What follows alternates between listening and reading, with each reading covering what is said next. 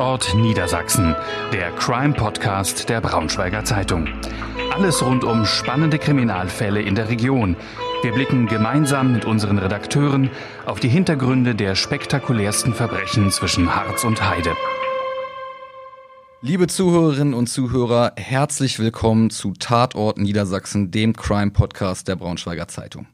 Mein Name ist Tobias Feuerhahn, ich bin Online-Redakteur bei der Braunschweiger Zeitung und sitze hier heute alleine mit meiner Kollegin Saskia Heike, die sich dankenswerterweise wieder um die Technik kümmert. In unseren Redaktionsräumen einen Gast haben wir aber trotzdem. Der ist uns heute per Skype zugeschaltet. Ähm, wir hoffen, dass das nicht allzu großen Einfluss auf die Tonqualität hat. Wir freuen uns aber auf jeden Fall sehr, dass Dr. Marc Benecke heute bei uns ist. Hallo Marc, schön, dass du da bist. Salü, hallo. Wir haben uns vorher aufs Du geeinigt, nicht, dass sich jetzt jemand wundert. Wir werden uns duzen, solange ich äh, das nicht vergesse. Äh, Marc, du bist äh, Kriminalbiologe und Forensiker. Wie wird man Kriminalbiologe und Forensiker? Das weiß ich nicht, wie man das wird. Du kannst zum Bundeskriminalamt gehen und dann kannst du dich da bewerben, dann wirst du Kriminalrat äh, oder Biologierat oder äh, kannst auch von der polizeilichen Seite in die Spurensicherung gehen, also zum Beispiel wahrscheinlich einfach eine ganz normale polizeiliche Ausbildung machen und dann je nach Bundesland äh, in die kriminalpolizeiliche Schiene direkt gehen. Ähm, also da gibt es wahrscheinlich unheimlich viele Möglichkeiten, wie du das werden kannst. Es gibt Kollegen aus der Rechtsmedizin, die sind dann Ärzte, also die sind Fachärzte, Fachärztinnen für Rechtsmedizin. Das ist wieder ein ganz anderer Weg. Äh, du kannst Biochemie oder Physik oder irgendwas studieren und das dann Kriminal technisch, wenn man so will, anwenden. Es gibt Computerleute, die sind auch Forensiker. Es gibt sogar im Wirtschaftsbereich äh, Forensiker und Forensikerinnen, die äh, machen so meistens so, ja, so auf der Grenze zur Wirtschaftskriminalität Sachen im Grunde genommen, manchmal aber auch reine Steuerprüfungen und so. Also wirklich, das, das ist da gibt keine eine Methode oder sowas. Wie warst du bei dir? Ähm, ich habe Biologie studiert einfach. Und dann äh, hat die Polizei irgendwann gesagt, hast du nicht Lust oder? Ja, das war früher noch ein bisschen anders. Also die, die äh, in, in, dem Keller, wo die Leichen waren, äh, in der Rechtsmedizin in Köln, wo ich auch mein erstes Praktikum für Genetik äh, gemacht habe, da ähm, liefen damals noch alle rum. Also das war jetzt nicht so wie heute, dass äh, alle so, ich will jetzt das nicht mit flapsigen äh, Umschreibungen beschreiben, aber äh, sagen wir mal, manchmal Dinge ernster nehmen, als es eigentlich für eine gute Zusammenarbeit gewinnbringend wäre und ähm, sozusagen Damals sind die Polizisten und Polizistinnen rübergekommen zu uns ins Biolabor, was auch im Keller war, eben bei den Leichen, äh, wie angedeutet. Und äh, haben dann da einfach einen Kaffee getrunken oder gelabert, weil sie keinen Bock hatten, sich die verfolgten Leichen anzugucken oder weil sie das irgendwie merkwürdig interessant fanden, was wir gemacht haben mit den genetischen Fingerabdrücken äh, man ist dann ins Polizeipräsidium gegangen, regelmäßig, wirklich ganz oft. Da hast du zusammen, damals haben die noch, äh, das kann man sich heute gar nicht mehr vorstellen, damals haben wir da regelmäßig einen Kasten Bier äh, abends noch aufgemacht. Und ähm, das war alles absolut 100 Prozent vertrauenswürdig und kollegial und dann hat halt jeder das sozusagen beigetragen zu dem Fall, was er oder sie beitragen konnte. Also das wurde jetzt nicht so sehr über Rechtliches äh, gelöst und über Wichtigtuerei und, und äh, Struktur, bla bla, sondern äh, die Leute, also haben was gemacht, die was machen wollten. Und so kam das dann, dass zum Beispiel in meinem Fall, da die mich jetzt schon kannten, lange bevor ich in die USA gegangen bin, ähm, als ich dann zurückkam, insbesondere, haben die halt gesagt, komm mal vorbei, kannst an den Tatort mitkommen. Oder ich habe Kurse für sie gemacht und habe gesagt, ja, dann kommt ihr doch mal ins Labor und guckt euch was an. Also das ist einfach so, ja, ich will schon fast sagen, familiär äh, gewesen, immer unter der Bedingung, dass es gegenseitig interessiert, also dass man sich interessiert und ähm, dass es vertrauensvoll ist. Also zum Beispiel, ich habe mich nicht für Schusswaffen interessiert, das fanden die bei der Polizei total merkwürdig und dann gesagt, okay, der mag, der, dann lasst den halt in Ruhe mit den Schusswaffen. Und ähm, ich habe bei den Polizisten und Polizistinnen gemerkt, die wollen halt nicht so tief in die insektenkundlichen Sachen einsteigen, aber die wollen wissen, wie man sie sichert. Also haben wir dann einfach ein paar tote Tiere rausgelegt und dann haben wir Sicherungskurse gemacht und so ging das dann hin und her. Und Gutachten habe ich natürlich dann auch bekommen. Die waren natürlich immer nicht bezahlt oder unbezahlt. Aber äh, habe ich dann einfach auch gemacht. Und wie gesagt, das hört sich heute wie Märchen aus der Vergangenheit an, aber so war das halt. Ja, ich, ich, ich vermute, dass vor meiner Zeit hier in der Redaktion wahrscheinlich vor 30 Jahren auch abends mal ein Kasten Bier getrunken wurde. Das machen wir heute übrigens auch nicht mehr. Ähm, du hast gerade schon von den Insekten gesprochen. Du bist Entomologe, also das, du bist Insektenkundler, das heißt darauf spezialisiert. Was, was, wie sehen denn dann deine Aufgaben aus, wenn du ähm, in, in diesem Bereich der Kriminalbiologie arbeitest? Also erstmal zur Spezialisierung. Also ich bin äh, promoviert, habe ich über genetische Fingerabdrücke, äh, die ich dann allerdings auch schon sehr schnell an, an äh, Tieren angewendet hatte, vorher schon für meine Diplomarbeit. Also das habe ich immer schon miteinander vermischt alles. Und jetzt zu deiner Frage mit den, ähm, mit den Insekten an sich. Also die, du, du, meinst die Anwendungen, ne? wie man das anwenden kann? Oder? Ja, genau, beispielsweise. Ja. Hm. Also du kannst zum Beispiel gucken, ob Gifte in Insekten sind, auch wenn die Leiche jetzt schon total verwest ist. Das hast du so bei den typischen Autobahnleichen. Das sind so äh, Leichen, die, äh, wenn du dir, stell dir mal so eine Autobahn vor und dann links und rechts sind ja meistens irgendwelche Böschungen und Wäldchen und so ein Kram. Und wenn da Suizidenten reingehen, dann werden die natürlich total spät erst gefunden, weil da normalerweise kein Mensch lang geht. Ähm, manchmal sind Lkw-Fahrer da, manchmal Pilzesucher, aber bei diesen, bei diesen ganz äh, hässlichen Wäldern, da wächst natürlich auch nichts vernünftig und geht keiner spazieren. Und da sind die Leichen dann oft weg. Und dann hat, ich sagte mal jetzt ein klassisches Beispiel, dann hast du neben der Leiche eine Flasche Schnaps und eine leere Tablettenpackung. Die Frage ist halt nur, ob nicht ob der nicht getötet wurde und eine leere Tablettenpackung und eine leere Schnapsflasche neben den gelegt wurden und mhm. der also sich überhaupt nicht suizidiert hat. Mhm. Das kannst du dann an den Insekten noch rauskriegen, weil da manchmal bestimmte Stoffe angereichert sind. Oder du kannst gucken, wie lange jemand besiedelt wurde. Beispielsweise, hm, sagen wir mal, ja, nehmen wir auch mal wieder die Leiche im Freien. Und es wurde jetzt aber irgendjemand gesehen. Also jemand ist da langgelaufen, der da nicht hingehört, hat ein, vielleicht hat sich sogar jemand Teile des Kennzeichens gemerkt von einem Auto, Nummernschild. Und die Frage ist aber, okay, ist diese Beobachtung jetzt überhaupt wichtig? Also oder, oder liegt die Leiche drei Wochen länger da, als dieses Auto da gesehen wurde? Oder liegt die Leiche drei Wochen kürzer da, als dieses Auto gesehen wurde? Also müssen wir uns überhaupt um dieses Auto mit dem Kennzeichen kümmern? Oder hat das überhaupt keinen räumlich-zeitlichen Zusammenhang äh, mit dem Leichenfund?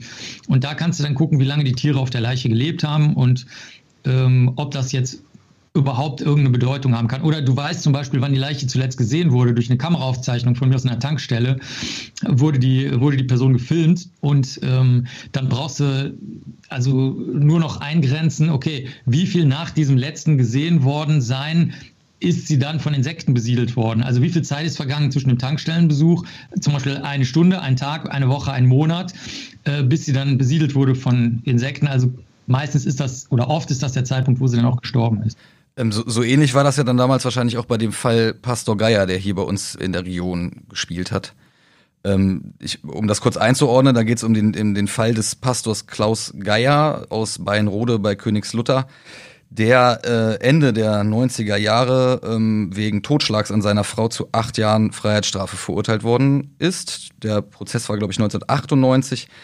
Ähm, Im Juli 1997 hatte ein Jagdpächter die Leiche seiner Frau mit zertrümmertem Schädel in einem Waldstück bei Hötzum im Kreis Wolfenbüttel entdeckt. Du hast dann dich mit den Maden auf der Leiche beschäftigt und da vermutlich dann e-, eben das untersucht, was du gerade beschrieben hast. Ja, genau. Also das äh, ist eine ganz äh, spannende Sache gewesen. Ich wusste das nicht. Ich will nichts über den Fall wissen. Ne? Sonst, das ist jetzt anders als im Journalismus oder in der sozialen Arbeit oder so. Da willst du ja viele Umgebungsinformationen haben, aber das möchte ich nicht, weil pff, die Tatsachen sind die Tatsachen. Es ist mir egal, was andere Leute sagen, denken, wissen, meinen, glauben, hoffen und so. Und dann haben die mir die Maden einfach geschickt nach New York. Ich habe damals in, Rechts, in, in, New York in der Rechtsmedizin als Biologe gearbeitet, als Kriminalbiologe und ähm, das in dem Flugzeug waren auch nur Maden. Also das ist auch interessant. Also, also Pilot, Pilotin, irgendwas, Flugbegleiter und Maden. Sonst war da nichts drin. Und dann der eine Mitarbeiter, der die rübergebracht hat. Das wäre heute auch unvorstellbar, einfach mal ein Flugzeug mit ein paar Maden rüber zu schicken. Und ähm, dann habe ich angesch also die Frage war, wie alt sind die Tiere? Das heißt, wie lange wurde die Leiche besiedelt? Wie du schon sagtest, das, was ich vorhin erklärt habe. Mhm. Das Interessante war im Prozess aber hinterher, dass, äh, und das wusste ich gar nicht, das habe ich erst hinterher erfahren, dass zusammengelegt wurde, die Tatsache, dass der Pastor aus einer Telefonzelle, damals dachte man noch, die wären analog, die hatten noch so Wählscheiben oder bestenfalls mal so Tasten, aber die sahen sehr analog aus. Die waren aber in Wirklichkeit von der Telekom schon digitalisiert. Das wusste aber keiner, ich auch nicht. Und deswegen wusste man ganz genau, wer, äh, also von welcher Telefonzelle welcher Anruf an welche Telefonnummer gemacht wurde. Und diese Telefonzelle, von dieser Telefonzelle in der Nähe der Leiche der Frau, war äh, gemacht worden nach Hause zu Pastor Geier. Mhm. Und die, äh, eins der Kinder hat auch gesagt, ja, ich bin drangegangen, der Papa war am Telefon. Din, din. So, das wäre ja alles noch egal gewesen, aber jetzt kommt das räumlich-zeitliche. Die Maden haben dann gezeigt, okay, zu dem Zeitpunkt, an dem das Telefonat gemacht wurde, ähm, kann die Leiche schon besiedelt gewesen sein. Also jetzt waren auf einmal die Leiche, die Telefonzelle, das Kind von Pastor Geier zusammen. Und äh, jetzt kam das Zweite. Er hat gesagt, er war da aber gar nicht. Da, wo die Leiche abgelegt wurde, war er überhaupt nicht. So, jetzt lag aber seine tote Frau da und jemand mit seiner Stimme hat zu Hause bei seinen Kindern angerufen. Hm. Und äh, so wurde das also so ein Geflecht. Also es ging nicht nur darum, wie lange die Leiche da lag, wann die Person zuletzt gesehen wurde, sondern es war auch das vorhin schon angesprochene räumlich-zeitliche, was da verwendet wurde. Ob, ohne dass ich das wusste, wohlgemerkt. Ne? Also das war jetzt nicht meine Leistung, sondern das ist schon ein Zusammenspiel aus allen, die mitgemacht haben. Ja. Und ein Kollege, ein Ameisenkundler, hat sich auch noch Ameisen angeguckt unter dem Gummistiefel vom hm. ja. Pass. Das war dann, die, die Ameise war dann, glaube ich, dieselbe Gattung wie Ameisen, die ähm, an dem Fundort gefunden wurden. Es war sogar dieselbe Art und es war sogar eine bestimmte soziale Kaste. Die Ameisen haben ja so, so ein Kastensystem und ähm, die, diese, das wäre nämlich sonst nicht so interessant gewesen, weil die laufen halt auch mal weiter rum. Aber diese Kaste ähm, von dieser Ameisenart, Lasius fuliginosus heißt sie, also schwarzglänzende Holzameise, die bewegt sich nicht weit vom Nest weg. Aha. Deswegen war das besonders spannend. Das hat der Kollege Bernd Seifert aus dem Naturkundemuseum Görlitz dann gemacht, der sich schon seit ein kleines Kind ist nur mit Ameisen beschäftigt. Ja, also es ging im Grunde, du, du hast jetzt gerade das Zusammenspiel schon angesprochen, es ging im Grunde darum, dass, dass dann ein Zeitpunkt bestimmt werden konnte, für den äh, der Pastor Geier kein Alibi hatte.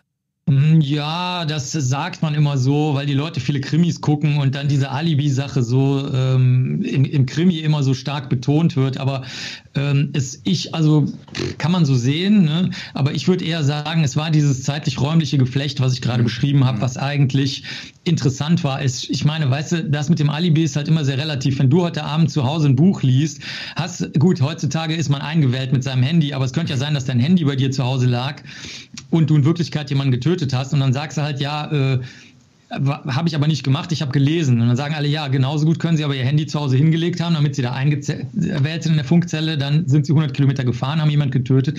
Also, weißt du, das mit dem Alibi, also ich persönlich habe das mit dem Alibi noch nie in meinem Leben gehört. Das, das ist, äh, glaube ich, wirklich eher eine Sache, die sehr stark polizeilich und im Krimi vorkommt, aber in, in meiner Welt ist das echt absolut egal. Du hast es gerade schon gesagt, in deiner Welt äh, kommt auch nicht vor, dass du dich mit dem, mit dem, mit dem Kontext beschäftigst. Du beschäftigst dich nur mit den Fakten. Das ist, ist das so einfach, mhm. dann wirklich alles andere auszublenden in dem Moment? Oh, ich denke, das ist eine Charakterfrage. Also so wie, sagen wir mal, also ich sage jetzt mal, weil ich ja gerade gesagt habe, Journalismus, Sozialarbeit, nehmen wir jetzt nochmal Priester dazu oder so, ja. Also das, das ähnelt sich ja häufig, aber halt auch nicht. Zum Beispiel, wenn du jetzt ein Priester bist und seelsorgerisch was machst, du willst ja schon die Geschichte irgendwie erfahren oder so von jemandem, die, zum Beispiel, wenn jemand stirbt oder irgendwas. Aber da lässt er halt eben, da sagst du dir, na gut, was der mir erzählt, ist halt das, was derjenige wahrnimmt und ich habe dann religiöses Gebäude dazu. Ne? Also das musst du nicht ausblenden, sondern das ist dein Charakter. Dann bist du halt so ein spiritueller Mensch. Wenn du Journalist bist, bist du neugierig, prüfst die Fakten, musst aber dann denken, dass du eine gute Geschichte erzählst am Ende, weil sonst ist es auch wieder nichts wert. Das heißt, das ist auch eine Charakterfrage. Das heißt, Journalisten, Journalistinnen wollen immer eine schöne Geschichte draus bauen. Ne? Und äh, so hat jeder einfach eine charakterliche Färbung, die zum Beruf führt. Und ähm, ich glaube nicht, dass du das ausblenden musst in unserem Job, sondern du musst einfach dich darf der Rest einfach gar nicht interessieren. Der muss ja egal sein, von vornherein. Also wenn du es ausblenden musst, bist du im falschen Beruf. Auf jeden Fall. Also, oder ganz konkret auf deine Frage, ich glaube, dass die meisten Menschen es nicht ausblenden können. Aber in unserem Beruf ist das, kannst du überhaupt nicht arbeiten, weil du dann verrückt wirst, ne? Mhm. Wenn, wenn, die, wenn die Angehörigen kommen und dich voll heulen und, und ähm, wollen natürlich irgendwas, äh, wo du sagst, ja, aber es sind keine Spuren da, da, da kann ich ihnen jetzt nicht helfen. Ich bin, ich bin kein Gott oder, oder ein Hellseher oder sowas. Oder äh, auch die Polizei kommt schon mal an und sagt, ich kann dir mal da auch ein Beispiel sagen und sagt, pass mal auf, das, äh, das Kind hier, das Baby, das ist gestorben äh, sonntags, aber das sind Christen und äh, die Großeltern haben uns gebeten, ob du den Todeszeitpunkt nicht auf Samstag oder Montag legen kannst, weil Sonntag irgendwie ein wichtiger Tag für Christen ist. Und dann hatten die intern entschieden, ja, das machen wir, weil es schadet nichts. Also es hat für den Fall keine Rolle gespielt. Aber ich habe dann gesagt, nee, Leute, echt nicht. Einfach nein. Also wir, wir, wir müssen jetzt den Todeszeitpunkt festlegen, der da ist, egal ob es egal ist oder nicht. Und da siehst du schon, also mich interessiert der Zusammenhang nicht. Hm. Ist, also du, du erläuterst das ja gerade schon, dass du auch sehr viel mit Leichen zu tun hast. Hängt das dann auch damit zusammen, dass, also muss man da irgendwie hart im Nehmen sein oder ist, hat, gehört da einfach auch ein gesundes Verhältnis zum, zu Leben und Tod dazu? Oder? Kann, kann ich nicht sagen. Also ich, ich kann nur, das ist eigentlich dieselbe Frage und dieselbe Antwort wie gerade. Mhm. Du darfst dich halt einfach nicht um den Umgebungszusammenhang kümmern. Mhm. Also für mich als Biologe ist das klar, ne? Tod ist ein völlig uninteressantes Thema. Das, das interessante Thema ist Leben. Ne? Tod ist nur so wie, ja, okay, dauert eine Sekunde, du hast aber sehr viele Sekunden in deinem Leben. Lass uns doch lieber mal über die ganzen Lebensvorgänge reden. Deswegen, so ist mir das einfach, einfach echt egal. Also außerdem ist Tod auch nur dann wird das Material wieder zur Verfügung gestellt, dann entsteht neues Leben daraus. Das ist also, wenn überhaupt, was Positives. Ähm, aber ich kann jetzt nicht sagen, dass man da besonders hart im Leben sein muss. Also die Rechtsmediziner, Rechtsmedizinerinnen, die sehen das überhaupt nicht so wie ich. Die haben überhaupt keinen biologischen Blick dafür, null. Und die haben wieder andere Gründe, warum sie sich damit beschäftigen. Es ist auch so, ich komme ja noch aus einer Zeit, wo, äh, wo du den Fall immer übernommen hast, egal ob du wolltest oder nicht, als Polizist oder Polizistin. Also da warst du, da warst du dem Fall zugeordnet und dann war es das. Ne? Zugunglück machst du. Ne? Ähm, hier Kindsmissbrauch, sexueller Missbrauch ähm, machst du. Elfjähriges Mädchen hat sich erhangen, das machst du, Suizid. Und da haben wir, also ich weiß das noch, da haben wir gemerkt, dass die, äh, da, da brennt manchmal bei irgendwie eine Sicherung durch. Zum Beispiel beim Zugunglück haben wir gesehen, das war ein äh, sehr großes Zugunglück, war nicht mit Absicht, also kein Terrorismus, nichts, war, war vers menschliches Versagen. Und ähm, da war das so, dass einer der Polizisten über ein halbes Jahr erstmal krankgeschrieben wurde. Wir wissen bis heute nicht, was der da gesehen hat, aber bestimmt, dass die Leichen waren sicher nicht. Äh, das war also irgendwie vielleicht ein Teddybär, der da lag und seine Tochter ist vielleicht auch sieben Jahre alt gewesen und mhm. hat auch einen Teddybär oder irgendwie sowas. Und ähm, seit das aber nicht mehr so ist, ähm, sondern du all den Fall halt auch ab, ich will nicht sagen ablehnen kannst, aber du kannst sagen, nee, sorry, das geht mir, also jetzt zum Beispiel bei Kinderpornografie und so weiter, ne, das, das wird, also das, rührst du normalerweise nicht an, einfach, weil du die Bilder nicht im Kopf haben willst. Ich habe noch nie in meinem Leben auch nicht eine halbe Sekunde mir sowas angeguckt. Das vielleicht will ich einfach nicht. Aber ich denke, du musst einfach wissen, was du kannst und was du nicht kannst. Und ähm, Abhärtung geht nicht. Also Abhärtung ist experimentell erprobt, funktioniert nicht. Kann ich dir auch von meinen Studierenden sagen. Ich habe jedes Jahr Studierende, die wörtlich sagen, ich will mir beweisen, dass ich das kann. Dann sage ich zu denen direkt, ich garantiere dir, du bist morgen nicht mehr hier. Das kann ich dir jetzt schon sagen. Dass du, und dann ist es auch so, am nächsten Tag haben die dann Kopfschmerzen, die Oma ist tot, Bauchschmerzen, Durchfall, irgendein Märchen halt. Und äh, dann sind die auch wirklich nicht mehr da. Das ist tatsächlich so. Das heißt, du behältst dann tatsächlich meistens recht, wenn du das behauptest. Äh, ja, ich sage das natürlich nicht laut. Ne? Ich sage das ja. zu den Mitarbeitern und Mitarbeiterinnen. Ich will ja kein Arschloch sein, aber die, äh, wir, wir gucken uns dann an und dann wissen wir schon, was los ist. Also das ist also ja, auf deine Frage behalten wir recht, ja. Also aber nur, wenn die Leute das vor sich hertragen. Also nicht, ja. weil wir schlau sind, sind wir nämlich nicht, sondern nur, weil wenn jemand kommt und das vor sich herträgt, dass er sich was beweisen will, das ist das Problem, weißt ja. du? Das ist so, wie wenn dir jemand erzählt, äh, dreimal die Woche, ich will abnehmen. Dann sagst du nach zwei Jahren, okay, das erzählst du mir seit zwei Jahren dreimal die Woche. Mach's doch einfach. Warum erzählst du es denn die ganze Zeit? Also, wenn jemand so immer die ganze Zeit was vor sich herträgt, dann ist das halt schon Quatsch. Ähm, noch, noch einmal ganz kurz zu den, zu den Maden zurück. Wie bist du denn da vorgegangen dann? Also was machst du dann mit den Maden? Bestimmst du dann einfach anhand ähm, deren, deren Größe oder, oder deren, deren Stadium ähm, das Alter und reicht das mhm. aus? Oder wie muss ich mir das vorstellen? Ach ja, das ist natürlich ein fürchterliches äh, Theater. Also das ist Ganz, ganz knifflig. Also ich will das jetzt, also wen das historisch mal interessiert, ich habe eine Veröffentlichung darüber geschrieben, 2001 schon, die heißt irgendwie Brief Survey of Forensic Entomology. Dann könnt ihr euch mal die seit dem 13. Jahrhundert die Techniken angucken, aber ich rede jetzt nur vom Stand heute, interessiert vielleicht mehr. Also der Stand heute ist, du musst die Tiere züchten, äh, und zwar die verschiedenen Arten. Es gibt karierte Fliegen, gestreifte Fliegen, blau glänzende Fliegen, grün glänzende Fliegen. Dann gibt es blau glänzende, die zu völlig verschiedenen Arten gehören und die haben alle verschiedene Wachstums Bedingungen und Geschwindigkeiten als, als Jugendstadien, also als Larven, als Maden. Mhm. Die sind teilweise unheimlich schwer zu züchten und dann gibt es halt Irgendwer macht es dann halt. Manchmal, manchmal auch nicht. Zum Beispiel Fleischfliegen, die karierten, die kriegst du kaum gezüchtet. Und dann guckst du jetzt, welche Tiere du auf der Leiche hast. Sobald du die hast, misst du die Länge von denen und damit das Alter. Das ist aber auch schwierig, weil die schrumpfen wieder, wenn die älter werden. Also je älter, also erst wachsen die und dann schrumpfen die wieder. Du musst also genau gucken, sind die im Wachstums- oder im Schrumpfstadium. Sonst hast du natürlich die Länge zwar gemessen, aber weißt nicht, ob das die Wachstums- Länge ist oder die Schrumpfungslänge. Und dann ähm, guckst du, ob Kollegen oder Kolleginnen oder du selbst oder deine Studierenden oder irgendjemand Daten zu dieser speziellen Art hat. Und dann gleichst du das mit den Daten, mit den Wachstumsgeschwindigkeitsdaten ab und die, wenn du Glück hast, hast du dann eine Uhr. Dann, dann, dann sagt dir die Länge das Alter des Tieres und dann weißt du im Vergleich mit deinen Wachstumskurven, wie lange die Leiche besiedelt wurde. Jetzt gibt es aber natürlich auch Tiere, die nach den ersten kommen. Da kannst du eine zweite Generation, also zum Beispiel sagen wir mal, zuerst kommen Schmeißfliegen, danach kommen Totengräberkäfer und danach kommen irgendwelche Tiere, die äh, also zum Beispiel Heliomyciden, so das nur winzig kleine Fliegen, die hat nur ein Student von mir mal bei Leichen untersucht, ansonsten gibt es überhaupt keine Studien zu, Wachstumskurven gibt es keine. Dann hast du natürlich das Problem. Oder Käsefliegenlarven, das sind so, so Larven, die gehen auf verfaulten Käse und dann eben auch auf Leichen, wenn die so, so breich zerlaufen sind, so käsig. Und ähm, dazu gibt es zum Beispiel auch überhaupt keine Wachstumskurven. Also da musst du dann entweder aus Erfahrung arbeiten und das auch im Gutachten schreiben dass du nur sagst, okay, ich habe drei Fälle in meinem Leben gehabt und da, war, da waren die nach der und der Zeit, zum Beispiel nach zwei Monaten an der Leiche, bei den und den Bedingungen. Und dann kann das Gericht immer noch sagen, ja, nee, also das ist jetzt zu unsicher. Ähm, das musst du gar nicht selbst bewerten, dann in solchen Fällen.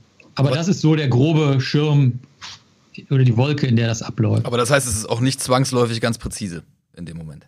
Nee, überhaupt nicht. Ja. Also du kannst, äh, das ist aber, das ist aber ehrlich gesagt die Stärke der Technik. Also du kannst es ganz, ganz präzise haben, dass du der klassische Fall Wohnungsleiche in einer Stadt, die du gut kennst. Also bei mir wäre das jetzt Berlin, Köln, ähm, süddeutsche Regionen teilweise.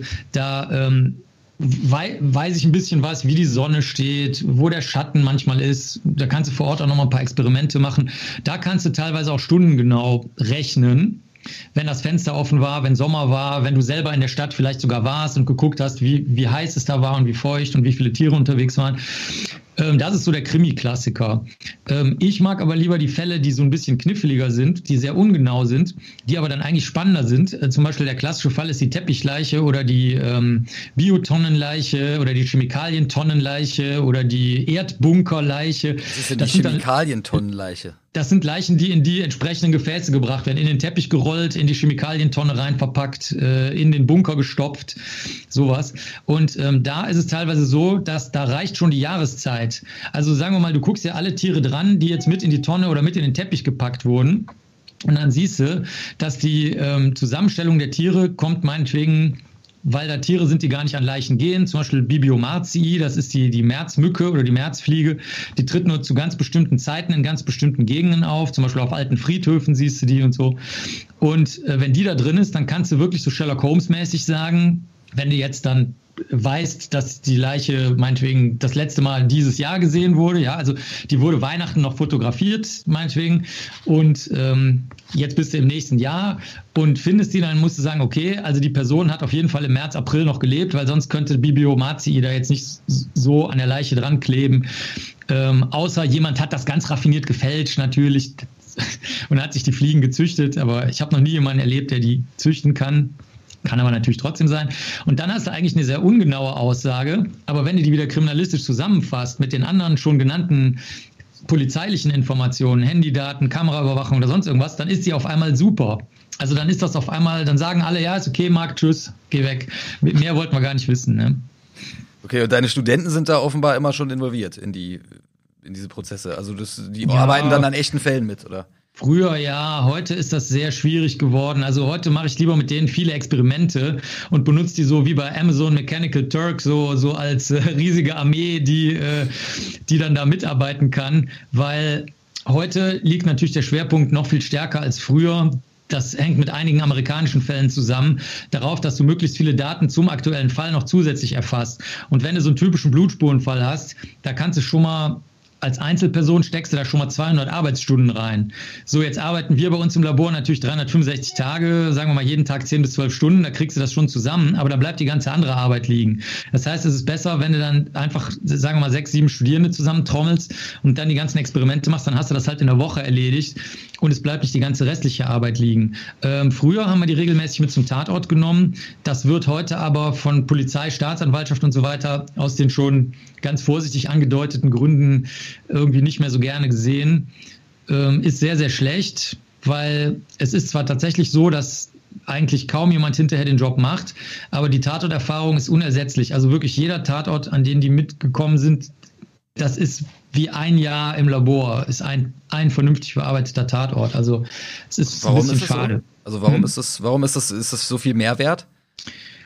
Also erstmal musst du dich viel vorsichtiger bewegen. Du kannst also überhaupt nicht wie im Labor zwischendurch mal einen Gag machen, ne? aufs Klo gehen, was essen gehen, sagen, ach ja, das machen wir morgen, äh, zwischendurch mal eine Kaffeepause machen und, und quatschen, dich irgendwie abgleichen, was im Internet recherchieren. Das kannst du alles nicht. Du musst super, super konzentriert sein. Alle Leute reden auf dich ein. Du musst mit dem, was du dabei hast, arbeiten. Du kannst dir nicht mal eben schnell was besorgen. Du kannst deine Pinzette nicht eben feilen am Schleifstein. Du musst, du musst vorbereitet sein. Du musst super, super konzentriert sein im, im Auge des Sturms sozusagen. Und ähm, wenn du die, das mitnimmst ins Labor, dann bist du auch im Labor 10 oder 20 mal schneller künftig, weil du dann eben auch dieses ganze Geschwätz, Kaffeepausen, Päuschen, liegen lassen, bla bla bla, Sachen nicht richtig vorbereiten, ähm, das machst du dann halt nicht mehr. Ähm, wer, wer bestellt dich denn überhaupt, wenn, zu solchen Fällen? Ist das immer die Polizei oder die Staatsanwaltschaft oder? Ähm nee, nee, nee. Ähm, das ist eine Besonderheit. Also der Begriff Bestellung bei mir im, im Berufstitel, also ich bin ja öffentlich bestellter und vereidigter Sachverständiger, auch der einzige in Deutschland für meinen Fachbereich. Der kommt daher, das ist so ein, so ein Rechtsbegriff. Das bedeutet, die Industrie- und Handelskammer Köln, die hat so ein, so ein Verfahren gemacht. Äh, da haben damals der damalige Chef von der Abteilung für biologische Spuren vom Bundeskriminalamt und der Vizepräsident des Kölner Polizeipräsidiums und so, die haben dann alle so Stellungnahmen abgegeben und äh, dann musste ich zeigen, dass ich Gutachten schreiben kann. Da hatte ich zum Glück schon diese Gutachten für die Polizei gemacht und so. Und dann ist, äh, ich werde dann auch regelmäßig geprüft. Ich habe auch so einen richtigen Ausweis und ähm, unterliege sehr, sehr strengen Regeln. Das sind die strengsten Regeln, die es für irgendeinen Beruf gibt in Deutschland. Also ich habe die, ich habe die, äh, es gibt keinen Beruf, der härtere ähm, Konsequenzen für, für leichteste Fehler vorsieht. Also ich hafte mit meinem, mit allem, was ich besitze, un, unbegrenzt. Das gibt es in keinem anderen Beruf, nirgendwo. Also auch nicht, auch nicht, wenn du auf der Intensivstation arbeitest oder im Atomkraftwerk. Das gibt es überhaupt nicht. Das ist nur bei uns. Und ähm, da kommt der Begriff Bestellung her. Und das, die, die reine Auftragserteilung, die, das musst du schwören in meinem Beruf, musst du von jedem Menschen annehmen. Also das musst du wirklich schwören. Also da, da gibt es eine Vereidigung und dann musst du sagen, ich schwöre, Aufträge von jedem Menschen anzunehmen. Und meine Kollegen und Kolleginnen lösen das so, dass sie nie Zeit haben, wenn normale Menschen den Aufträge geben. Und ich bin der Einzige, das weiß ich ganz sicher, weil ich da schon mal ein langes Gespräch auf einer, auf der Bundessachverständigentagung hatte, wo alle Sachverständigen sich treffen, auch die Immobilien machen. Weißt du, wenn irgendwie Schallschutz kaputt ist in irgendeinem Gebäude oder irgendwas. Und ähm, die haben gesagt, Marc, das ist sehr, sehr ehrenwert von dir. Ähm, das Geld, wofür du arbeitest, O-Ton, das ist jetzt nicht erfunden, das haben die wörtlich so gesagt, dafür würden wir noch nicht mal den Telefonhörer ans Ohr führen. Okay. Also, und das war ernst gemeint. Das ist nicht in Anführungsstrichen gemeint, das ist ernst gemeint. Und äh, so gesehen, ich arbeite für jeden, auch Leute, die nicht gut lesen und schreiben können, auch Leute, die einen mega auf dicke Hose machen, auch Leute, die nie Geld haben, nie. Also wir, bei uns landen immer die Leute, die halt kein Geld haben, sonst würden die natürlich andere Hilfestellungen bekommen. Aber das Schöne an dem Beruf ist halt, dass wir zu denen sagen können, okay, passen Sie auf, das ist alles egal, ob Ihr Junge ein guter Junge oder ein böser Junge oder sonst was war und wie viele Freundinnen der hatte oder nicht und wie viele Drogen der genommen hat oder nicht, ist mir alles egal. Können wir jetzt mal bitte über die Spuren reden, weil wir sind Spurenkundler. Und das ist für die, das ist eine sehr angenehme Arbeit, weil das kannst du mit jedem machen. Das kannst du mit dem Präsidenten der Erde machen, das kannst du aber auch mit jemandem machen, der noch nie gelesen und geschrieben hat, weil, weil jeder versteht, okay, der will was unter das Mikroskop legen sozusagen. Und wenn ich das nicht habe, ist das halt nicht der Richtige. Das heißt, ich könnte dich jetzt auch einfach beauftragen. Ja, jeder. Ja, also Staatsanwaltschaft, Polizei, international äh, kannst du von irgendwas sein, was zum Beispiel, ich kann dir mal ein Beispiel aus Kolumbien sagen, da gibt es eine spurenkundliche Abteilung von der Rechtsmedizin, von der Polizei und von der Staatsanwaltschaft. Die hassen sich alle drei, ne, ist klar. Und klar. Ähm, ja, weil irgendwie Menschen können leider wie im Kleingarten, können nicht friedlich nebeneinander leben. Und da ist das dann so, da kann zum Beispiel jeder mich von denen beauftragen. Ich weiß aber gar nicht, was für eine rechtliche Position die jeweils haben. Also das ist mir völlig egal. Ne?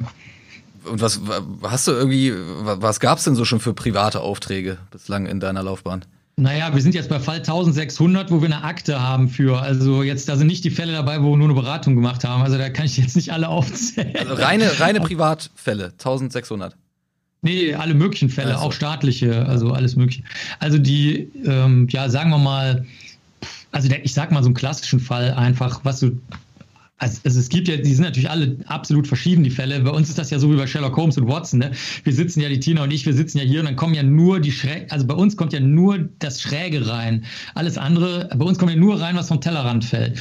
Also, der, also klassischer Auftrag, der gerade läuft. Ich habe, ähm, ich habe den C von einem Tier, einem Lebewesen gekauft, ähm, was aber ein Fabeltier ist. So, was können Sie da machen? Dann sagen wir, ja gut, wenn es mumifiziert ist, können wir da Erbsubstanz rausholen, wir können das zoologisch untersuchen. Aber ich meine, Ihnen ist ja wohl klar, dass Sie da verarscht wurden. Äh, also ich meine, das ist ein klassischer Fall. Jedes Jahr kommen 100 Touristen damit an mit dem C von diesem Tier, was ein Fabelwesen ist. Und wollen Sie jetzt wirklich das machen? Und dann einer von 100 sagt dann ja, weil mir ist das egal. Ich will ja nur die Tatsache wissen. Dann sagen wir, sehen Sie, Sie haben es verstanden. Also jetzt können wir weitermachen. Oder ähm, sehr häufig sind es Leute aus der DDR, aus der Ex-DDR, wo die Kinder ähm, als äh, tot mitgeteilt wurden. Das waren Zwangsadoptionen. Da wurden also, wenn du, wenn du ein sogenannter asozialer oder mit dem gesellschaftlichen Leben nicht vereinbare Person warst, wurden dir die Kinder weggenommen. Die sind aber meistens im Krankenhaus gestorben oder sowas. Und äh, die, die da gibt es also ein Grab.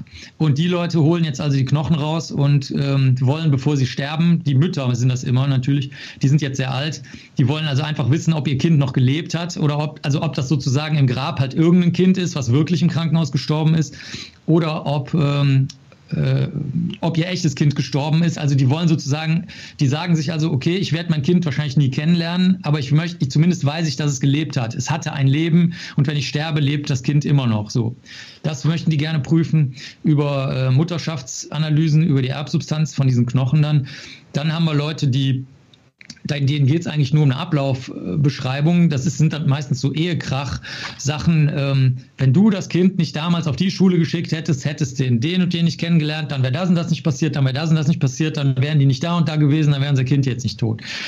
Und da sagen wir, okay, diesen, diesen Ehekrachanteil, den kriegst du da nicht raus. Das machen wir zwar auch manchmal mit Notfallseelsorgern und so, aber ähm, in der Regel reduzieren wir das auf die Spuren, dann sagen wir, okay, passen Sie auf, ich meine, Sie wissen, dass das Quatsch ist. Ne? Also das kann auch sein, dass ein Schmetterling irgendwo die Flügel geschlagen hat und dadurch gibt es eine Wolke, wissen Sie alle. Also lassen Sie uns doch lieber darüber reden, ob das, was Sie glauben, was passiert ist, ob das überhaupt passiert ist. Also ist Ihr Junge wirklich besoffen an einem glatten Ufer ausgerutscht, ins eiskalte Wasser gefallen, total besoffen und dann da ertrunken oder erfroren, also beides ertrunken oder nicht? Haben Sie denn irgendwelche Spuren? Weil wenn Sie das, wenn Sie das jetzt klären, dann, dann sind wir doch einen großen Schritt weiter.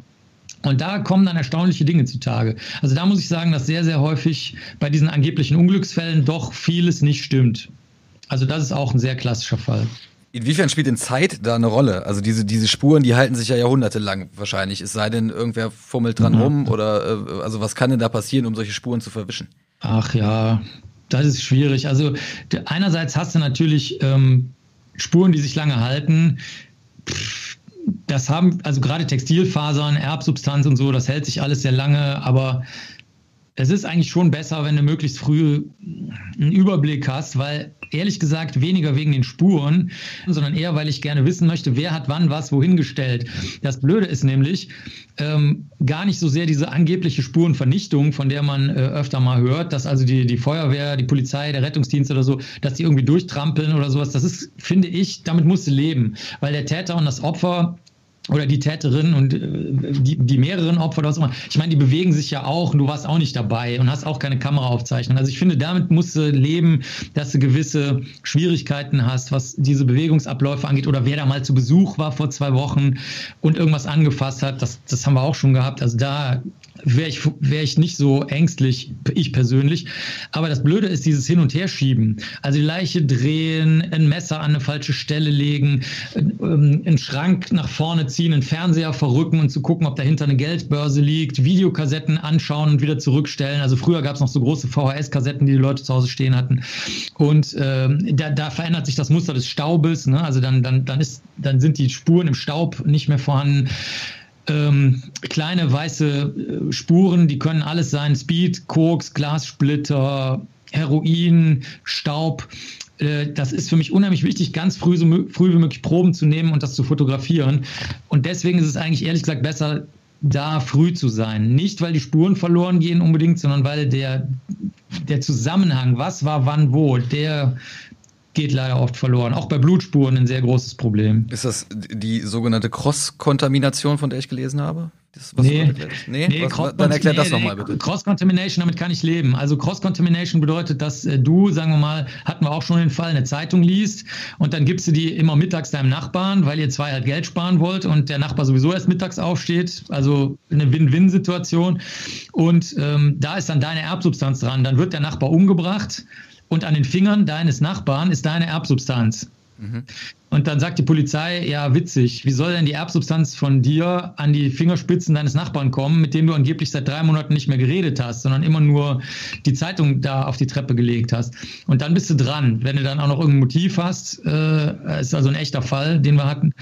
Und da musst du aufpassen. Und zum Beispiel auch, sagen wir mal, die Polizei durchsucht die Wohnung und die Beamten, die als Erste kommen, sind halt so Leute, die aus einem kleinen Ort kommen, die kennen sich gut aus mit Fahrraddiebstählen und, und äh, irgendwie Kasseneinbrüchen beim örtlichen Supermarkt oder sowas. Und so, das kennen die, die wissen aber auch, wie ihre Pappenheimer sind. Also die haben da schon eine Idee, wer das sein könnte. Und die haben jetzt auf einmal so, so ein Delikt, wo sie gar nicht wissen, ob es ein Tötungsdelikt ist. Und äh, da können die natürlich durch Reden zum Beispiel oder dadurch, dass sie kein Haarnetz verwenden oder kein Schuhnetz verwenden oder so ein Schuhlinge heißen die, ähm, dadurch können die einfach ihre Spuren an den Tatort bringen. Also das ist dann eher das Problem. Da hast, da hast du dann Erbsubstanz und Fasern und Haare von allem. Oder wir hatten auch einen ganz, ganz gruseligen Fall. Da siehst du auch noch ein schönes Beispiel von Cross-Contamination. Da hat der, also die Polizei kommt, nimmt einen Typen fest, das ist unser Klient, und sagt, Sie waren das auf dem Volksfest, Sie haben ein Sexualdelikt begangen und äh, tschüss, er geht in Bau und äh, sagt zu uns, ich, ich weiß nicht, was los war. Ich habe viel getrunken, wie alle auf dem Volksfest, aber ich hatte überhaupt keinen Filmriss und nichts. Also es war jetzt nicht so wie, mir fehlen keine Momente. Es gibt auch Fotos, also alle Leute haben fotografiert.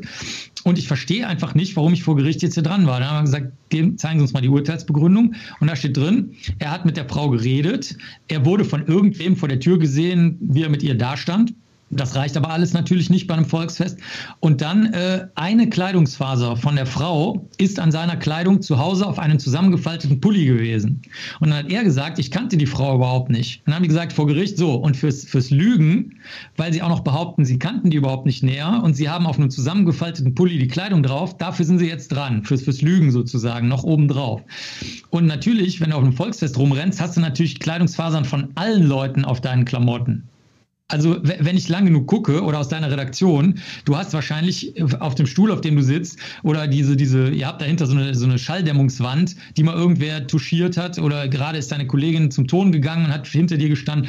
Weißt du, und die wiederum hat Kleidungsfasern von irgendwem, mit dem sie vorher einen Kaffee trinken war, an ihren Klamotten. Also Cross-Contamination ist schon wirklich ein Problem. Da geht es immer um die Menge der Spur. Und das musst du dann wirklich ganz genau experimentell prüfen. Wenn ihr, wenn ihr an so, ein, so einen Tatort kommt, ähm, mal, mal angenommen, da ist irgendwie eine Leiche, im, im, die liegt im Wald und ähm, zwischen Ästen und Sträuchern und äh, Hinterlassenschaften von irgendwelchen Leuten, die da vielleicht Bier getrunken haben und vielleicht liegt da auch noch irgendwie ein benutztes Kondom rum und äh, Taschentücher und äh, wie filtert ihr denn, was jetzt für euch relevant ist äh, an, bei der Spurensuche? Also ich gar nicht. Ähm, ich muss sagen, gerade was du schilderst, Handtaschen, äh, Taschentücher, Kondome, das ist tatsächlich extrem häufig äh, im Wald, weiß der Teufel. Und ähm, ich mache das so, dass ich eine reine Zeitabwägung mache. Wir, es ist ja gerade Dezember 2020, wo wir miteinander sprechen. Da ist ja die Triage, ist ja gerade ein großes Wort. Also du, du wägst sozusagen den Nutzen von Dingen ab und triffst dann eine Entscheidung, die nicht hauptsächlich sozial oder sowas ist. Ich, Im Grunde genommen handeln wir ja auch sozial. Ne? Wir wollen versuchen rauszukriegen, was passiert ist. Das nützt dann allen. Und äh, so gesehen triagieren wir das, wenn du so willst. Also ich sage dann halt, okay, ich nehme, ich sage jetzt mal ein konkretes Beispiel. Ich weiß, dass das äh, die vermisste Person ist. Ähm, in, echt, ich sage jetzt mal einen echten Fall, 17-jähriges Mädchen, zusammengebunden, in kauernder Stellung auf dem Bauch, gefesselt, lauter Löcher drin, könnten von einer Waffe sein, könnten auch von Käfern sein ich ziehe die Käfer raus aus den Löchern, dann sage ich mir, okay, es sind wahrscheinlich Käferlarven gewesen. Und ähm, die Polizei sagt, ja, was würdest du denn jetzt sonst noch so machen, was wir normalerweise nicht machen, wenn du jetzt eh schon mal hier bist? Und dann würde ich sagen, okay, ich würde mir als, als erstes mal alles, was nah an der Leiche ist, angucken. Dann sagen die, nee, das kleben wir ab, da kannst du später die Klebefolien haben. Ähm, was ist denn noch für dich nah dran? Dann würde ich sagen, naja, alle umgeknickten Sträucher und, und ähm, Äste Und dann sagen die, nee, da waren aber Jugendliche da, die die Leiche entdeckt haben, die haben das auch mit dem Handy fotografiert und so und und dann sage ich so, ja, ist recht, jetzt haben wir noch 20 Minuten Zeit oder 10 Minuten, bis die Leiche abtransportiert wird und dann sowieso alles zertrampelt ist. Dann gehe ich auf die nächste Entfernung. Ähm, dann reibe ich einfach jetzt mal ein paar Pflanzen ab, wo vermutlich etwas passiert sein könnte, äh, zum Beispiel die Leiche langgezogen worden ist und vom Täter dann irgendwelche Fasern, DNA, irgendwas, Haare, Hautschuppen dran sind. Und so arbeitest du dich dann da, ja, wie soll ich sagen, räumlich, aber auch triagiert lang. Ich kann dir mal ein Beispiel mit den Kondomen sagen. Die Kondome sind natürlich eine Superspur, die nimmst du normalerweise immer mit. Der Nachteil an Kondomen ist aber, das habe ich, also das ist jetzt meine Erfahrung, ich spreche jetzt nicht für Kollegen und Kolleginnen, aber bei den Fällen, die ich hatte, waren die Kondome ganz oft nicht von den Personen, die da ähm, beteiligt waren. Zum Beispiel habe ich einen Täter gehabt, der hat über 300 Kinder totgefoltert, also Sexualmorde. Und ähm, den habe ich einfach gefragt, ähm, äh, warum er da Kondome benutzt hat, weil er ansonsten total unvorsichtig war. Also der war, also unvorsichtiger konnte man überhaupt nicht mehr sein. Hat er gesagt, ich benutze auch keine Kondome. Wo, wie kommen Sie denn da drauf? Und habe ich gesagt, ja, da sind aber welche gesehen worden. Hat er gesagt, ja, wo denn? Und ähm, das stellte sich raus, der hat die, äh, manchmal hat er die Kinder an Stellen gebracht, die Leichen, ähm, die als äh, Liebesnester bekannt waren. Also wo die örtliche Bevölkerung aus irgendeinem Dorf oder Ort, ähm, weil das in einem Land war, wo, wo du halt angeblich vor der Ehe und so weiter keinen Geschlechtsverkehr haben darfst, da hält sich natürlich niemand dran, dann sind die da also an, in, in diese Liebesnester am, am Dorfrand oder im Wald gegangen und da kamen die ganzen Kondome her. Das, und, äh, das hat er bewusst gemacht. Oder? Nee, nee, nee, nee. Der, der, kannte die Stelle einfach nur. Ach so. Das war nicht bewusst, nee, nee. Gut, und wie, wie grenzt ihr dann ein, ob dann, ob dann die, die Hautschuppen, die du von der Pflanze abgerieben hast, tatsächlich zu, zu dem Täter gehören? Das, da kommen wir dann wahrscheinlich wieder auf das, was du vorhin erklärt hast. Die, die Zusammenfügung der Puzzleteile. Mm, ja, also genau. Oder wir puzzeln es auch gar nicht zusammen. Also du hast, ich habe also oft die Erfahrung gemacht, auch mit Privatleuten, dass die nur ein bestimmtes Detail wissen wollen und dann interessiert sie nicht mehr. Das gibt es bei der Polizei auch. Die sagen, ah ja, hm, hm, hm, nee, wir gehen aber lieber in eine andere Richtung über Massendatenauswertungen oder sonst irgendwas. Es ist gut, das in der Hinterhand zu haben, was du da gemacht hast. Also äh, wie das hinterher zusammengepuzzelt wird, das weiß ich meistens gar nicht. Äh, das, das kannst du dir so vorstellen, ich, ich finde, ein noch besserer Vergleich, fast als Puzzleteile, ist eher ähm, äh, Mosaiksteine. Also unsere Information an sich ist zunächst mal äh, nur wie ein roter Mosaikstein, blauer Mosaikstein, grüner Mosaikstein, also viel weniger als ein Puzzleteilchen. Also damit kann, daraus kannst du alles machen, während ein Puzzle kannst du ja nur auf eine Art zusammensetzen. Mhm. Und ähm, bei uns ist das dann so, dass die Frage ist, wie viele Mosaiksteinchen hast du und ergibt das, was du zusammensetzt, auch wirklich die Wahrheit. Und äh, so gesehen halte ich mich da lieber raus, weil wie jeder weiß, aus Mosaiksteinchen kannst du alles Mögliche machen und das ist mir alles schon zu unsicher. da halte ich mich lieber raus. Okay, das heißt, du, du erledigst deine Arbeit und was danach damit passiert, ist dir auch egal.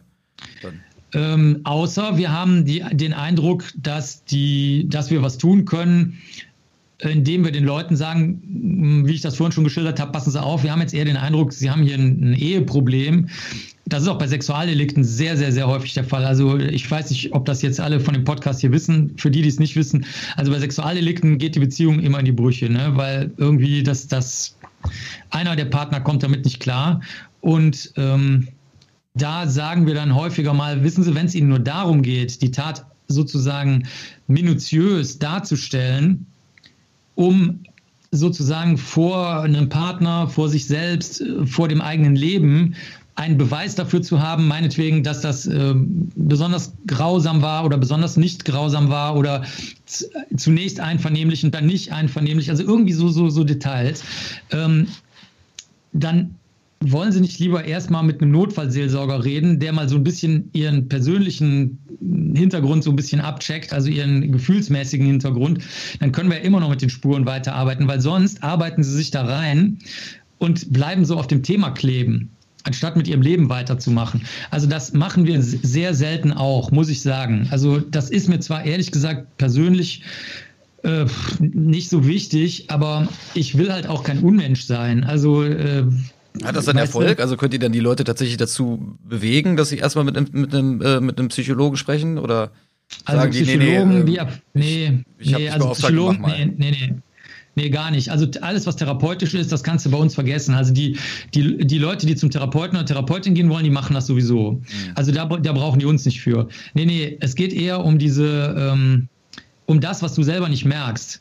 Also so, so wie äh, wir sprechen die an und sagen, hören Sie mal, Sie reden jetzt eine Viertelstunde nur drüber, wie ich das vorhin geschildert habe. Wenn Ihr Kind nicht auf die Schule gegangen wäre, hätte es den und den nicht kennengelernt, was ich vorhin schon mal kurz angedeutet mhm. habe. Ähm, und wir haben noch vorher vereinbart, dass wir über Spuren reden. Merken Sie was? Also so eher. Ne? Also ich, ich also die, Thera die Thera zu Therapien mache ich keine Kommentare und das können die Leute auch selber, sondern es geht eher um das Brachiale. Aber ich kann dir noch ein Beispiel sagen. Wir hatten mal ähm, einen sehr erfahrenen alten Feuerwehrmann, den haben wir gerne dazugenommen. Der hat halt verbrannte Kinder und alles gesehen, weißt du, so. Suizide ohne Ende, wenn du die, wenn du die Türen aufmachst. Das häufigste, was wir sehen, sind ja Suizide. Ne? Also das ist äh, quasi Alltag. Und ähm, also es bringen sich ja 10.000 Leute pro Jahr um in Deutschland. Und also viel, viel mehr, als es Tötungsdelikte gibt. Tötungsdelikte sind mal 300, mal 400 oder so pro Jahr in ganz Deutschland. Das ist also überhaupt kein Vergleich. Und der hat zum Beispiel die Leute gerne gefragt, äh, sagen Sie mal, wann waren Sie eigentlich das letzte Mal in Urlaub? Und dann habe ich am Anfang gedacht, was ist denn das für ein Quatsch? Aber ich habe gemerkt, oft ist so ein kleiner Tapetenwechsel wirksamer als eine Therapie, wenn du überhaupt noch nicht so weit bist, die Therapie zu machen, weißt du? Also du musst erstmal die Grundlage, wie wenn du so, wie wenn du in der Beziehung so, so einen klebrigen Stress hast, wo du dann merkst, weißt du was, bevor wir jetzt alles immer weiter ausdiskutieren, noch drei Wochen lang, sollen wir nicht mal zusammen ein Wochenende wegfahren und dann einfach mal gucken, wie es uns woanders geht. Und wenn dann der gleiche Scheiß immer noch hochkocht, okay, dann war dann es das wohl. Weißt du, das sind so ganz einfache Sachen, die, wo ich selber immer staune, dass sie mhm. funktionieren. Ähm, du hast jetzt vorhin gesagt, ihr, ihr, habt jetzt Akte Nummer 1600, wenn ich das richtig in Erinnerung habe. Ähm, gibt es trotzdem irgendeinen Fall, der besonders absurd war, der bei dir irgendwie besonders hängen geblieben ist? Nee, wir haben nur Fälle, die vom Tellerrand fallen, wie schon erwähnt. Also ich finde die alle schön. Es, es kommt, also mein Kollege Ligov, äh, der, mit dem ich früher auf der FBI Academy war, der hat äh, ähm, immer gesagt, der nächste Fall ist der spannendste Fall. Ne? Das ist so, wenn die Journalisten zum tausendsten Mal fragen, was war der spannendste Fall, das ist natürlich die häufigste Frage, ne? die, ja. die, die ich seit 30 Jahren bei jedem Interview höre. Ähm, aber äh, ich würde es ein bisschen anders sagen, also nicht so nonchalant. Ich würde eher sagen, jeder Fall wenn du genau hinguckst, ist extrem spannend. Es hängt nur davon ab, ob du genau hinguckst oder nicht. Weil es gibt, ich meine, es kann ja gar nicht sein, dass ein Fall vollständig verstanden ist. Das ist ja gar nicht möglich, weil sobald Menschen mitspielen, wird gelogen, wird erfunden, Leute nehmen irgendwas nicht wahr. Menschen erzählen ja nur Unsinn. Also wenn, wenn ein Mensch dir was erzählt, kommt ja 90 Prozent Bullshit daraus. Deswegen Zeugen oder Zeuginnen glaubt keiner ja, von uns. Also wir sprechen also jetzt seit einer Dreiviertelstunde, dann haben wir schon eine Menge Quatsch erzählt demnach.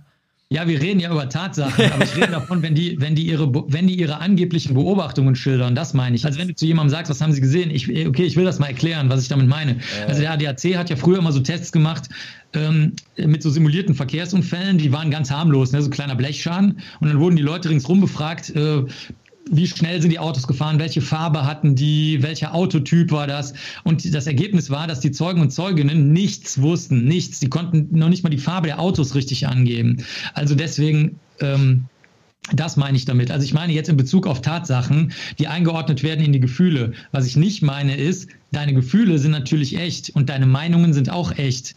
Die stehen aber nicht in Zusammenhang mit den Tatsachen. Das meinte ich mit Bullshit. Also die, diese Brücke, die wird nicht geschlagen und deswegen brauchst du Spurenkunde. Weil wenn du nur Zeugen und Zeuginnen glauben würdest, dann wäre wahrscheinlich die halbe Erdbevölkerung im Knast. Also das ist. Ja, ja, das äh, hatte ich auch so verstanden. Ich dachte, ich mache auch mal einen Witz. Äh, jetzt schon ein paar Mal erwähnt, dass du auch in New York gelebt hast. Du hast beim FBI gearbeitet. Ähm, wie, wie kam es dazu? Darfst du darüber reden oder ist das ja, klar. Oder, ist, oder ist das Top Secret? Nein, also Top Secret sind ja nur Fälle, die, die, also wo, wo Schweigepflicht herrscht, aber ansonsten äh, bei mir, ich habe keine Geheimnisse. also die, die, äh, die FBI-Sachen sind ja äh, aus diesem Kollegialen heraus entstanden. Ich war mal auf der FBI Academy mit dem Kollegen Gorfald, der, der arbeitet auch schon lange nicht mehr. Ähm, und der hat dann ursprünglich Schweine verwesen lassen für die Spezialagenten und Agentinnen. Dann haben sie hinterher Explosionen gemacht, als Terrorismus wichtig wurde. Also Schweine in Autos gesetzt und so weiter und Häuser und das dann explodieren lassen alles. Und dann ähm, haben wir aber nochmal ein Training mit Insekten auf Leichen gemacht. Und da wiederum hat jemand gesagt, willst du nicht mehr auf der Bodyfarm, wo wo menschliche Leichen liegen, willst du da nicht mal den, das mit den Insekten machen? Das finden wir irgendwie interessant. Und dann war ich da irgendwie Trainer einfach mal. Also das ist ganz, ganz niederschwellig, wie vorhin die Geschichte mit dem Kasten Bier. Das ist einfach, da gibt es keine Geheimnisse. Es ist einfach gemeinsame Zusammenarbeit.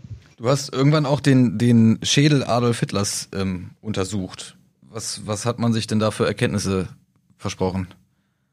Naja, es, äh, also das war nicht klar, ob der, ob der, wie soll ich sagen, der Teil, wie wenn du deine Hand hinten seitlich an deinen Kopf legst, das ist die, das, da ist so ein Loch drin, so eine Ausschussöffnung. Mhm. Und da war nicht klar, ob das echt ist, weil dies, ähm, der letzte Adjutant von Hitler, der ist ja kürzlich gestorben, und auch die anderen, die haben immer nicht, die haben sich dazu nicht geäußert. Wahrscheinlich, weil, weil Suizid halt irgendwie unehrenhaft für einen größten Führer aller Zeiten ist oder so. Ich habe keine Ahnung.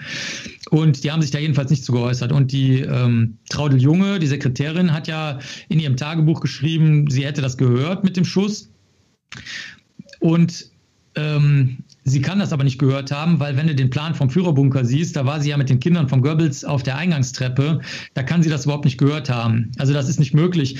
Sie ist, das ist das, was ich vorhin meinte. Das ist das Bullshit-Problem. Sie ist nämlich dann zurückgelaufen, hat gesehen, dass er erschossen war und hat, sie glaubte, jetzt kommt das Problem, eine, eine Rückseite eines Projektils gesehen zu haben. Dann bin ich ins Spionagemuseum in Washington gegangen und habe mir mal die ganzen, alles, die, alles angeguckt, was aussieht wie ein wie eine Projektilrückseite. Das ist nämlich unsere Grundregel. Mache niemals eine Annahme, auch wenn jemand ganz fest davon überzeugt ist, dass er recht hat.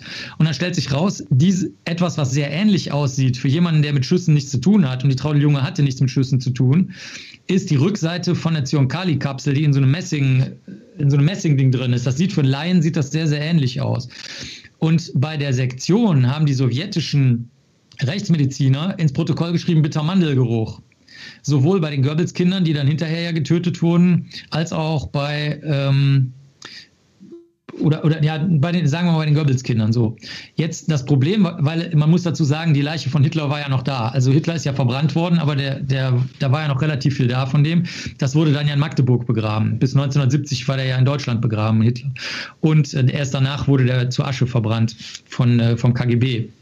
Und das war jetzt das Problem. Jeder, jede politische Richtung will was anderes. Stalin hatte gesagt, Hitler hat sich wie ein Weib vergiftet. O-Ton, also nicht meine Worte, sondern Stalins Worte. Äh, die ganzen Jungs, die aus dem Militär kamen, haben gesagt, na gut, ein Suizid ist ehrenhaft. Die Römer haben sich auch ins Schwert gestürzt. Die Adjutanten von Hitler haben gesagt äh, oder sich gedacht, okay, der, gröf, der größte Führer, der suizidiert sich aber trotzdem nicht. Das ist trotzdem nicht ehrenhaft, wenn er wie so eine Ratte im Kellerloch sich da selber abknallt und seine Frau. Ähm, vergiften ist aber, ist aber auch nicht gut. Also deswegen, das sollte einfach mal geklärt werden, was in welcher Reihenfolge, wann, wo passiert ist, nur anhand von Spuren. Und äh, das war der Auftrag. Und äh, was hast du dann genau gemacht? Also ich habe erstmal geguckt, ob die Zähne echt sind, weil die Zähne waren noch vorhanden. Die liegen im äh, FSB, also im KGB. Und da hatten wir zum Glück Röntgenbilder vom englischen Geheimdienst, als Hitler noch lebte. 1944 hatte der dieses Attentat, dieses Bombenattentat überlebt, wo er über diesen Eichentisch gebeugt war. Und deswegen hat er überlebt. Also wenn er sich da nicht über diesen Eichentisch gebeugt hätte, wäre er tot gewesen. Und Hitler war ja total krank. Der war ja ähm, speedabhängig. Also de deswegen war der auch immer so ein, also ein super Agro-Zwerg halt, ähm, weil er halt total auf Speed war. Dann hat er ähm, irgendwelche Einspritzungen vom Morell, seinem Leibarzt, bekommen. Könnten auch Aufputschmittel gewesen sein, könnten, könnten auch Vitaminsachen gewesen sein, weiß man nicht genau. Äh, vermutlich aber auch noch irgendwelche Substanzen. Und dann hat er ja diese psychosomatischen schweren Beschwerden gehabt, weswegen er auch so Mundgeruch hatte und ähm, hatte also fürchterlich schlechte Zähne dadurch. Ähm, durch die Kombination aus allem. Und dem ganzen Stress, den er hatte. Der war ja so, ein, so eine Künstlerseele, der eigentlich lieber mittags aufstehen wollte. Und es war dann ein bisschen schwierig, mit preußischen Generälen zu sagen, ja, wir treffen uns dann mal um 14 Uhr oder so. Ne? Die wollten natürlich um 4 Uhr morgens Lagebesprechung machen. Und das, also wirklich, das ist alles ernst gemeint, was ich jetzt gerade sage. Ne? Das ist alles äh, belegt und ähm, gut untersucht. Und Jetzt war das Problem, dass er sich hat immer röntgen lassen oder hat sich röntgen lassen, weil er durch die Explosion dachte, vielleicht habe ich jetzt wirklich einen Dachschaden. Hat er natürlich nicht gesagt, aber das hat man dann gemacht und die Bilder waren beim englischen Geheimdienst. Also man muss dazu sagen, Röntgenbilder kannst du eins zu eins auf Röntgenfilm kopieren. Und dann haben wir uns die Zähne angeguckt und haben gesagt, okay, die Zähne sind schon mal echt, das ist schon mal gut, weil das ganze Metall, was er in den Zähnen hatte, weil er so scheiß Zähne hatte, siehst du natürlich auf einem Röntgenbild gut. Das kennt jeder, der schon mal ein Röntgenbild mit einem Nagel im Knochen gesehen hat, das ist dann so dunkel. Und bei den Zähnen siehst du halt das ganze Metall dunkel. Ja. Und ähm, das Schädelstück, das war deswegen interessant, weil es, je nachdem, wie ein Projektil fliegt, zerspaltet sich der Knochen auf eine bestimmte Art und da entsteht so ein Trichter. Das heißt, wir konnten schon mal sicher sagen, dass das Projektil sozusagen vom Innen gekommen ist. Also das Schädelstück, was wir hatten, da ist das Projektil von innen gekommen, nicht von außen. Das heißt also, irgendeiner hat von unten, vom Kinn her geschossen und dann ist das Projektil oben seitlich ausgetreten. Und das passt natürlich mit dem Schuss zusammen. Das heißt, ähm, wahrscheinlich hat er halt einfach beides gemacht. Also die haben Zionkali genommen und dann hat Hitler geschossen. So wird das wohl gewesen sein. Okay. Zum Abschluss ähm, stelle ich dir jetzt nochmal eine Frage, die du garantiert schon 500 Mal gehört hast. Ich mache es aber trotzdem. Ähm, kann ich ein Verbrechen begehen, ohne Spuren zu hinterlassen, die du am Ende findest?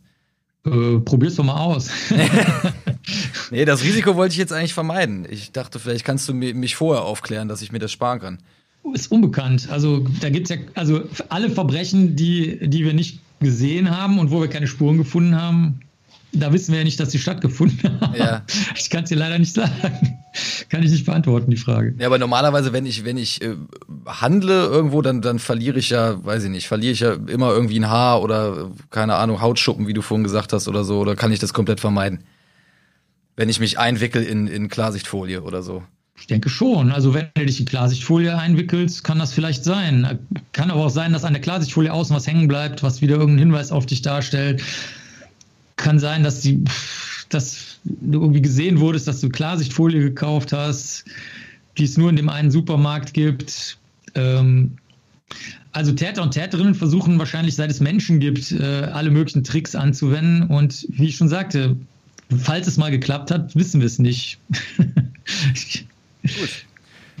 Ich glaube, schönes Schlusswort. Ähm, Marc, vielen, vielen Dank, dass du dir Zeit genommen hast in deinem ähm, wahrscheinlich sehr engen Terminplan. Ah, alles gut, alles gut, das macht Spaß, danke. Alles Sehr schön, uns, uns hat es auch großen Spaß gemacht. Ähm, ja, liebe Zuhörerinnen und Zuhörer, ich hoffe, Sie hatten auch Spaß und sind, es war so informativ, wie Sie so vor ungefähr 55 Minuten gehofft haben.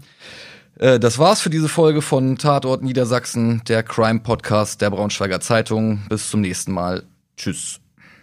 Alle Fälle unseres Crime Podcasts und noch mehr wahre Verbrechen zwischen Harz und Heide finden Sie in unserem Crime Magazin Tatort Niedersachsen. Erhältlich im Onlineshop der Braunschweiger Zeitung unter shop.bzv.de. Mehr Podcasts unserer Redaktion finden Sie unter braunschweiger-zeitung.de slash podcast.